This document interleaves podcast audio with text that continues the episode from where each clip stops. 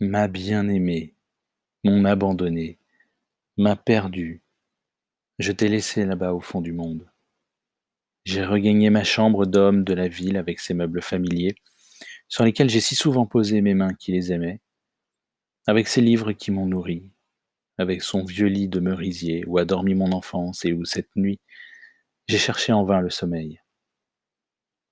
Et tout ce décor qui m'a vu grandir, pousser, devenir moi, me paraît aujourd'hui étranger, impossible.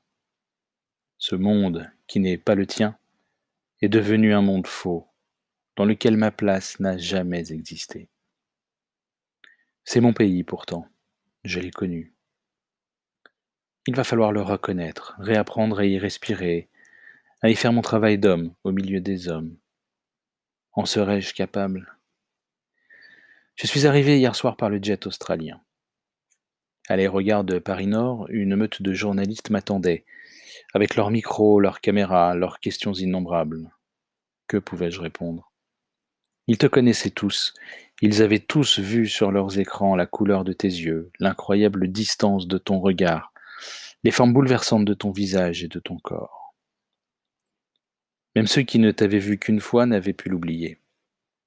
Je les sentais derrière les réflexes de leur curiosité professionnelle, secrètement émus, déchirés, blessés. Mais peut-être était-ce ma propre peine que je projetais sur leur visage, ma propre blessure qui saignait quand ils prononçaient ton nom. J'ai regagné ma chambre, je ne l'ai pas reconnu. La nuit a passé, je n'ai pas dormi. Derrière le mur de verre, le ciel était noir. Il devint blême. Les trente tours de la Défense se teintent de rose.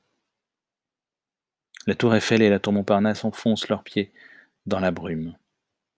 Le Sacré-Cœur a l'air d'une maquette en plâtre posée sur du coton. Sous cette brume empoisonnée par leur fatigue d'hier, des millions d'hommes s'éveillent, déjà exténués d'aujourd'hui, du côté de Courbevoie, une haute cheminée jette une fumée noire qui essaye de retenir la nuit. Sur la scène, un remorqueur pousse son cri de monstre triste. Je frissonne. Jamais, jamais plus je n'aurai chaud dans mon sang et dans ma chair. Le docteur Simon, les mains dans les poches, le front appuyé au mur de verre de sa chambre, regarde Paris, sur lequel le jour se lève. C'est un homme de 32 ans, grand, mince, brun, il est vêtu d'un gros pull à col roulé, couleur pain brûlé, un peu déformé, usé au coude, et d'un pantalon de velours noir. Sur la moquette, ses pieds sont nus. Son visage est mangé par les boucles d'une courte barbe brune, la barbe de quelqu'un qu'il a laissé pousser par nécessité. À cause des lunettes qu'il a portées pendant l'été polaire, le creux de ses yeux apparaît clair et fragile, vulnérable comme la peau cicatrisée d'une blessure. Son front est large, un peu caché par les premières boucles des cheveux courts, un peu bombés au-dessus des yeux, traversé par une profonde ride de soleil. Ses paupières sont gonflées, le blanc de ses yeux est strié de rouge. Il ne peut plus dormir. Il ne peut plus pleurer. Il ne peut pas oublier. C'est impossible. L'aventure commença par une mission des plus banales, la routine, le quotidien, l'ordinaire. Il y avait des années que le travail sur le continent antarctique n'était plus l'affaire des intrépides, mais celle des sages organisateurs. On avait tout le matériel qu'il fallait pour lutter contre les inconvénients du climat et de la distance, pour connaître ce qu'on cherchait à savoir, pour assurer aux chercheurs un confort qui eût mérité au moins trois étoiles, et tout le personnel nécessaire possédant toutes les connaissances indispensables. Quand le vent sifflait trop fort, on s'enfermait et on le laissait souffler, quand il s'apaisait, on ressortait et chacun faisait ce qu'il avait à faire. On avait découpé sur la carte le continent en tranches de melon et la mission française implantée de façon permanente à la base Paul-Émile Victor avait découpé sa tranche en petits rectangles et trapèzes qu'elle explorait systématiquement l'un après l'autre. Elle savait qu'il n'y avait rien d'autre à trouver que de la glace, de la neige et du vent, du vent, de la glace et de la neige. Et au-dessous, des roches et de la terre comme partout. Cela n'aurait rien d'exaltant, mais c'était passionnant quand même, parce qu'on était loin de l'oxyde de carbone et des embouteillages, parce qu'on se donnait une petite illusion d'être un petit morceau de héros explorateur, bravant les horribles dangers et parce qu'on était entre copains. Le groupe venait de terminer l'exploration du trapèze 381. Le dossier était clos, un double était parti au siège à Paris.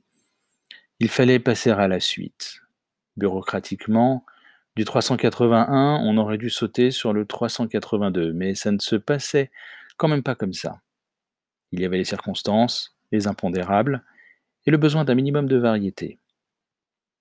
La mission venait justement de recevoir un nouvel appareil de sondage sous-glaciaire de conception révolutionnaire et que son constructeur prétendait capable de déceler les moindres détails du sol sous plusieurs kilomètres de glace. Louis Gray, le glaciologue, 37 ans, agrégé de géographie, brûlait de le mettre à l'épreuve en comparant son travail à celui des sondeurs classiques. Il fut donc décidé qu'un groupe irait faire un relevé du sol sous-glaciaire au carré 612, qui se situe à quelques centaines de kilomètres à peine du pôle Sud. En deux voyages, l'hélicoptère lourd déposa les hommes, leurs véhicules et tout leur matériel sur le lieu d'opération. L'endroit avait été déjà grossièrement sondé par les méthodes et les engins habituels. On savait que des profondeurs de 800 à 1000 mètres de glace voisinaient avec des gouffres de plus de 4000 mètres. Aux yeux de Louis Gray, il constituait un champ d'expérience idéal pour tester le nouvel appareil. C'était, croyait-il, ce qui avait motivé son choix. Personne aujourd'hui n'ose plus le croire. Avec tout ce qui a été révélé depuis, comment pourrait-on encore penser que ce fut le hasard seul, ou une quelconque raison raisonnable, qui fit venir ces hommes avec tout le matériel nécessaire en ce point précis du continent, plutôt qu'en tout autre point de ce désert de glace plus grand que l'Europe et les États-Unis réunis? Beaucoup d'esprits sérieux pensent maintenant que Louis Gray et ses camarades ont été appelés. Par quel procédé? Cela n'a pas été éclairci par la suite. Il n'en a même pas été question. Il y avait des problèmes bien plus énormes et plus urgents à élucider. Toujours est-il que Louis Gray, onze hommes et trois Snowdogs se posèrent exactement à l'endroit où il fallait. Et deux jours après, tous ces hommes savaient qu'ils étaient venus à la rencontre d'un événement inimaginable. Deux jours. Comment parler ici de jour et de nuit?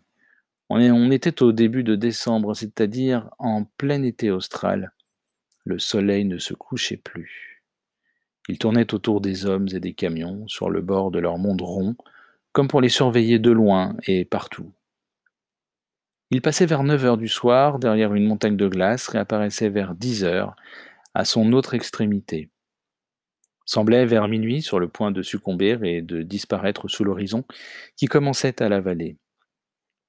Il se défendait en se gonflant, en se déformant, devenait rouge, gagnait la bataille et reprenait lentement ses distances et sa ronde de sentinelle. Il découpait autour de la mission un immense disque blanc et bleu de froid et de solitude. De l'autre côté, plus loin que ces bords lointains sur lesquels il montait la garde, derrière lui, il y avait la terre, les villes et les foules, et les campagnes avec des vaches, de l'herbe, des arbres, des oiseaux qui chantent. Le docteur Simon en avait la nostalgie, il n'aurait pas dû être là.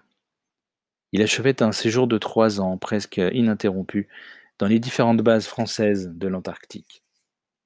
Et il était plus que fatigué. Il aurait dû prendre l'avion pour Sydney. Il était resté, à la demande de son ami Louis Gray, pour accompagner sa mission. Le docteur Jaillon, son remplaçant, étant occupé à la base par une épidémie de rougeole. Cette rougeole était invraisemblable. Il n'y a presque jamais de malade en Antarctique. On dirait que les microbes ont peur du froid. Les médecins n'ont guère à soigner que les accidents. Et parfois les gelures des nouveaux arrivants qui ne savent pas encore s'empêcher d'être imprudents. D'autre part, la rougeole a à peu près disparu de la face de la Terre depuis la mise au point de vaccins buccales que tous les nourrissons avalent dans leur premier biberon. Malgré ces évidences, il y avait la rougeole à la base Victor. Un homme sur quatre, environ, grelottait de fièvre dans son lit, la peau transformée en tissu à pois. Louis Gray ramassa une poignée de rescapés, dont le docteur Simon, et les embarqua en hâte pour le point 612 en souhaitant que le virus ne les suivît point. S'il n'y avait pas eu la rougeole. Si ce jour-là, au lieu de grimper dans l'hélicoptère, je m'étais embarqué avec mes cantines dans l'avion de Sydney, si du haut de son décollage vertical avant qu'il ne s'élançât en rugissant vers les terres chaudes, j'avais dit adieu pour toujours à la base, à la glace, au monstrueux continent froid, que serait-il advenu? Qui aurait été près de toi, ma bien-aimée, au moment terrible? Qui aurait vu à ma place? Qui aurait su? Celui-là aurait-il crié, hurlé le nom? Moi, je n'ai rien dit. Rien. Et tout s'est accompli. Depuis, je me répète qu'il était trop tard, que si j'avais crié, cela n'aurait rien changé, que j'aurais simplement été accablé sous le poids d'un désespoir inexpiable. Pendant ces quelques secondes, il n'y aurait pas eu assez d'horreur dans le monde pour remplir ton cœur. C'est cela que je me redis sans cesse depuis ce jour, depuis cette heure. Trop tard, trop tard, trop tard. Mais peut-être est-ce un mensonge que je mâche et remâche dont j'essaie de me nourrir pour tenter de vivre. Assis sur une chenille du Snowdog, le docteur Simon rêvait à un croissant trempé dans un café crème. Trempé, juteux, ramolli, mangé en l'aspirant à la façon d'un malotru. Mais un malotru debout devant un comptoir parisien, les pieds dans la sciure, au coude à coude avec des hargneux du matin, partageant leur premier plaisir de la journée, peut-être le plus grand, celui de s'éveiller tout à fait en ce lieu de première rencontre avec les autres hommes, dans la tiédeur et les courants d'air et la merveilleuse odeur du café express. Il n'en pouvait plus de toute cette glace et de ce vent, et de ce vent, et de ce vent qui ne cessait jamais de s'appuyer sur lui, sur eux, sur tous les hommes de l'Antarctique, toujours du même côté, avec ses mains trempées dans le froid de l'enfer, de les pousser tous sans arrêt, eux et leurs baraques, et leurs antennes, et leurs camions, pour qu'ils s'en aillent, qu'ils débarrassent le continent, qu'ils les laissent seuls, lui et la glace mortelle, consommer éternellement dans la solitude leurs monstrueuses noces surglacées. Il fallait être vraiment obstiné pour résister à son obstination. Simon était arrivé au bout de la sienne. Avant de s'asseoir, il avait posé une couverture pliée en quatre sur la chenille du Snowdog, afin que la peau de ses fesses n'y restât pas collée avec son slip, son caleçon de laine et son pantalon. Il faisait face au soleil et se grattait les joues au fond de sa barbe, en se persuadant que le soleil les réchaufferait, bien qu'il lui dispensât à peu près autant de calories qu'une lanterne à huile accrochée à trois kilomètres. Le vent essayait de lui rabattre le nez vers l'oreille gauche, il tourna la tête pour recevoir le vent de l'autre côté. Il pensait à la brise de mer le soir à Collioure, si tiède, et qu'on trouve fraîche parce qu'il a fait si chaud dans la journée. Il pensait au plaisir incroyable de se déshabiller, de se tremper dans l'eau sans se transformer en iceberg, de s'allonger sur les galets brûlants. Brûlant. Cela lui parut si invraisemblable qu'il ricana. Tu te marres tout seul maintenant? dit Briveau. Ça va pas mieux. Tu couvres la rougeole? Briveau était arrivé derrière lui, le sondeur sur le ventre, pendu à une large courroie qui passait derrière son col en peau de loup. J'étais en train de penser qu'il y a des endroits du monde où il fait chaud, dit Simon. C'est pas la rougeole, c'est la méningite. Reste pas assis comme ça, tu vas te geler la rate. Tiens, viens voir un peu ça. Il lui désignait le cadran du sondeur avec sa feuille enregistreuse déjà en partie enroulée. C'était le modèle courant avec lequel il venait de prospecter le secteur qui lui avait été confié. Simon se leva et regarda. Il ne connaissait pas grand-chose à la technique. Le mécanisme du corps humain lui était plus familier que celui d'un simple briquet à gaz. Mais il avait eu le temps, depuis trois ans, de se familiariser avec les dessins que traçait sur le papier magnétique le trembleur au graphite des sondeurs portatifs. Cela ressemblait, en général, à la coupe d'un terrain vague ou d'un éboulis, ou de n'importe quoi qui ne ressemblait à rien, ce que lui montrait Briveau. Cela ressemblait à quelque chose. À quoi? À rien de connu, rien de familier, mais... Son esprit, habitué à faire la synthèse des symptômes pour en tirer un diagnostic, comprit tout à coup ce qu'il y avait d'inhabituel dans ce relevé du sol glaciaire.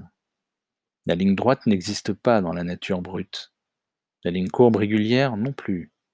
Le sol brutalisé, raboté, mélangé au cours des âges géologiques par les formidables forces de la Terre, est partout totalement irrégulier. Or, ce que le sondeur de Briveau avait inscrit sur le papier, c'était une succession de courbes et de droites, interrompues et brisées, mais parfaitement régulières. Que le sol pût présenter un tel profil, cela était tout à fait improbable, et même impossible. Simon en tira la conclusion évidente. Il y a quelque chose de coincé dans ton machin. Et toi, tu as quelque chose de coincé là-dedans? Briveau se frappait le front du bout de son index ganté. Ce machin fonctionne au poil.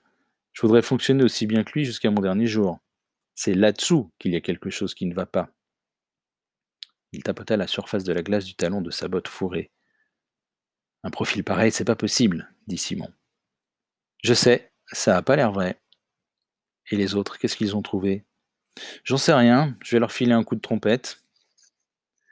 Il monta dans le Snowdog Labo, et trois secondes après, la sirène hurlait, appelant les membres de la mission à rallier le campement. Ils étaient d'ailleurs déjà en train de revenir. D'abord les deux équipes à pied, avec leur sondeur classique, puis le Snowdog qui portait devant lui, dans une armature métallique entre ses deux chenilles, l'émetteur-récepteur du nouveau sondeur. Un câble rouge le reliait au poste de commande et à l'enregistreur à l'intérieur du véhicule. Il y avait également dans le véhicule Éloi, le mécanicien, Louis Gray, impatient de connaître les performances du nouvel instrument, et l'ingénieur d'usine qui était arrivé avec lui pour en montrer le fonctionnement. C'était un grand garçon mince, plutôt blond, de manière délicate.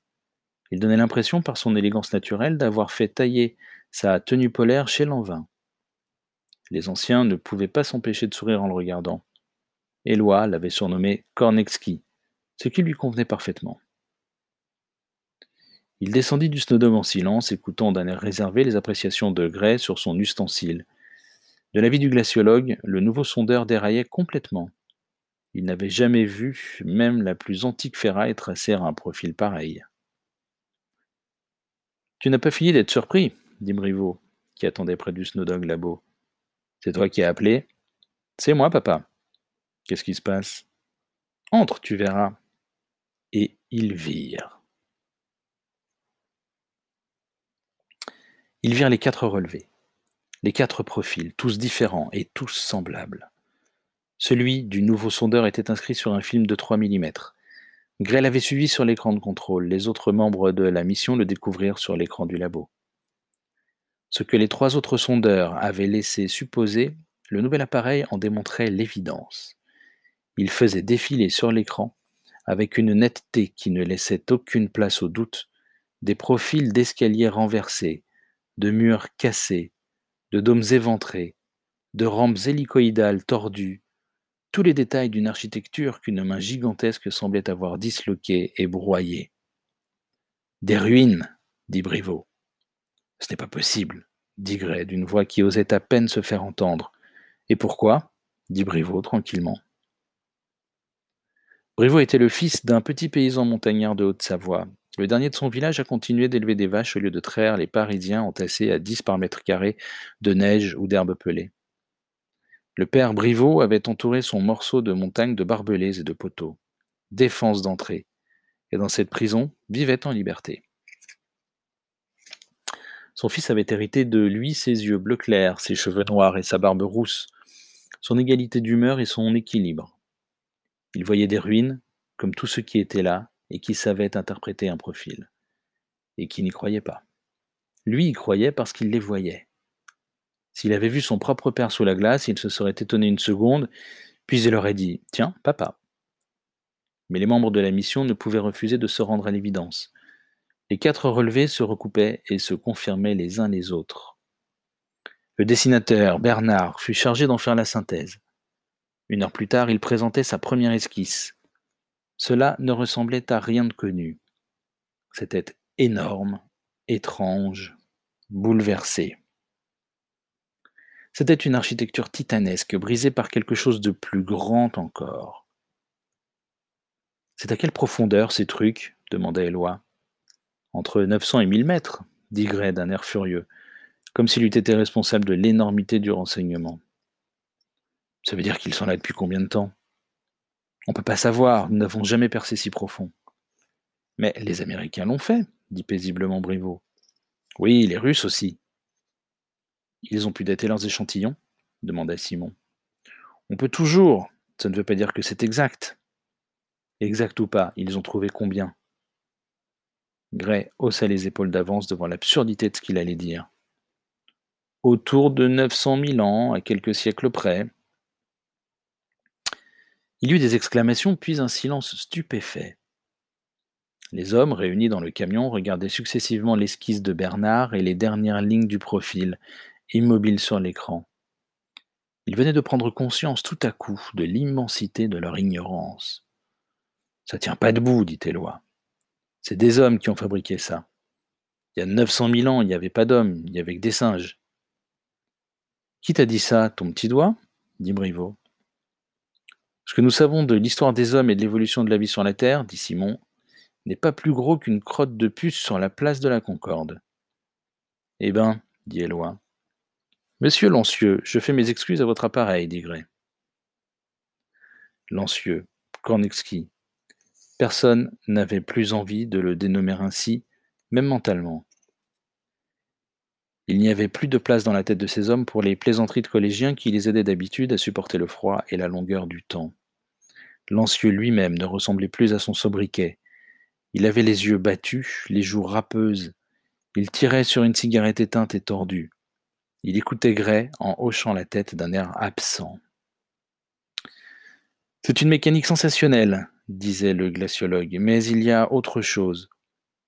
Ils n'y ont pas fait attention. Montrez-le leur, et dites-leur ce que vous en pensez. Lancieux appuya sur un bouton de rembobinage, puis sur le bouton rouge, et l'écran s'éclaira, montrant de nouveau le lent défilé du profil des ruines. C'est là qu'il faut regarder, dit Gray. Son doigt montrait, en haut de l'écran, au-dessus du tracé tourmenté du sous-sol, une ligne rectiligne à peine visible, finement ondulée, d'une régularité parfaite. Effectivement, personne n'y avait prêté attention, pensant que c'était peut-être une ligne de référence, un repère ou n'importe quoi, mais rien de significatif. Dites-leur, répéta Gray. Dites-leur ce que vous m'avez dit. Au point où nous en sommes, je préférerais, dit Lancieux d'une voix gênée, faire d'abord une contre-épreuve. Aucun des autres sondeurs n'a enregistré. Gray lui coupa la parole. Ils ne sont pas assez sensibles. Peut-être, dit Lancieux de sa voix douce, mais ce n'est pas sûr. C'est peut-être seulement parce qu'ils ne sont pas réglés sur la bonne fréquence. Il se lança avec Briveau dans une discussion à laquelle se mêlèrent bientôt les autres techniciens du groupe, chacun suggérant quelques modifications. Il convenait, à son avis, d'apporter au sondeur. Le docteur Simon bourra sa pipe et sortit.